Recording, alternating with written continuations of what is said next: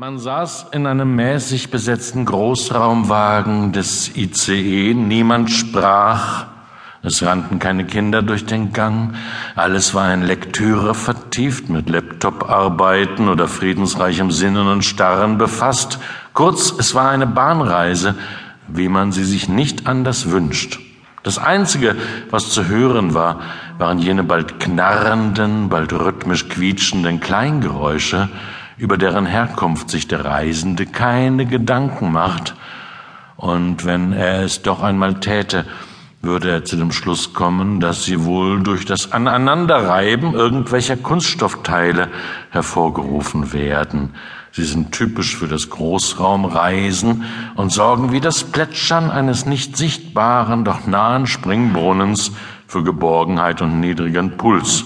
Gut vorstellbar, dass ein international bekannter Sounddesigner sie speziell für die Deutsche Bahn entworfen hat.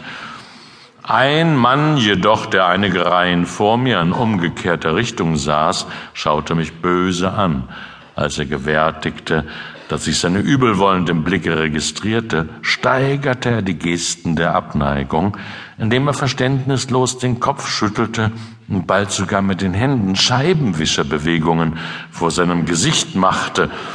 Das verunsicherte mich durchaus. Ich prüfte, ob mir vielleicht Galle aus dem Munde herausrönne oder ob ich einen weltanschaulich fragwürdigen Hut trüge eine Zeitschrift läse, auf deren Titelblatt mir versehentlich entgangene ungutdünkliche Unterleibsaktivitäten im Bild gezeigt werden, oder ob ich gar, ohne es bemerkt zu haben, ein übelriechendes Sandwich äße. Aber all dies war, wie sonst meist auch, an diesem an sich schönen Tag nicht der Fall. Schließlich kam der Mann zu meinem Platz, deutete auf meinen in der Ablage über mir befindlichen Koffer und sagte, Mensch, hören Sie das nicht? Was soll ich hören?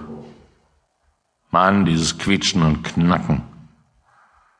Ja, jetzt, wo Sie es erwähnen, höre ich es schon, aber was soll ich dagegen tun? Na, nehmen Sie vielleicht mal Ihren Koffer da weg. Wenn Sie meinen Koffer stört, müssen Sie ihn schon selbst runternehmen. Dafür war er sich aber zu fein.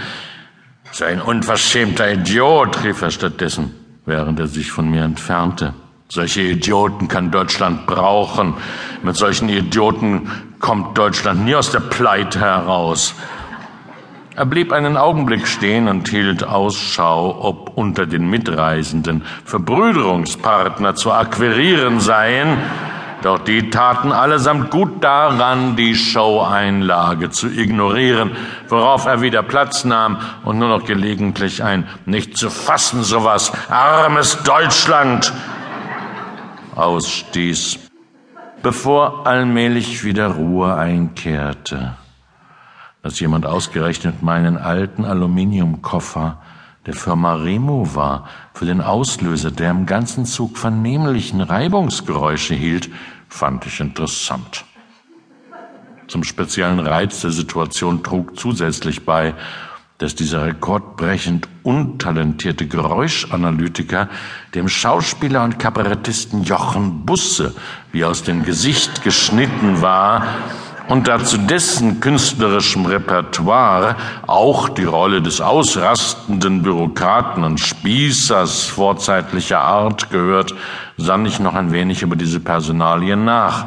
Allerdings, der misslaunige Reisende war schlecht gekleidet und trug ein billiges Toupet, wodurch sich fast zwingend der Schluss nahelegte, dass es sich bei ihm keinesfalls um den vielgepriesenen Schauspieler handeln konnte.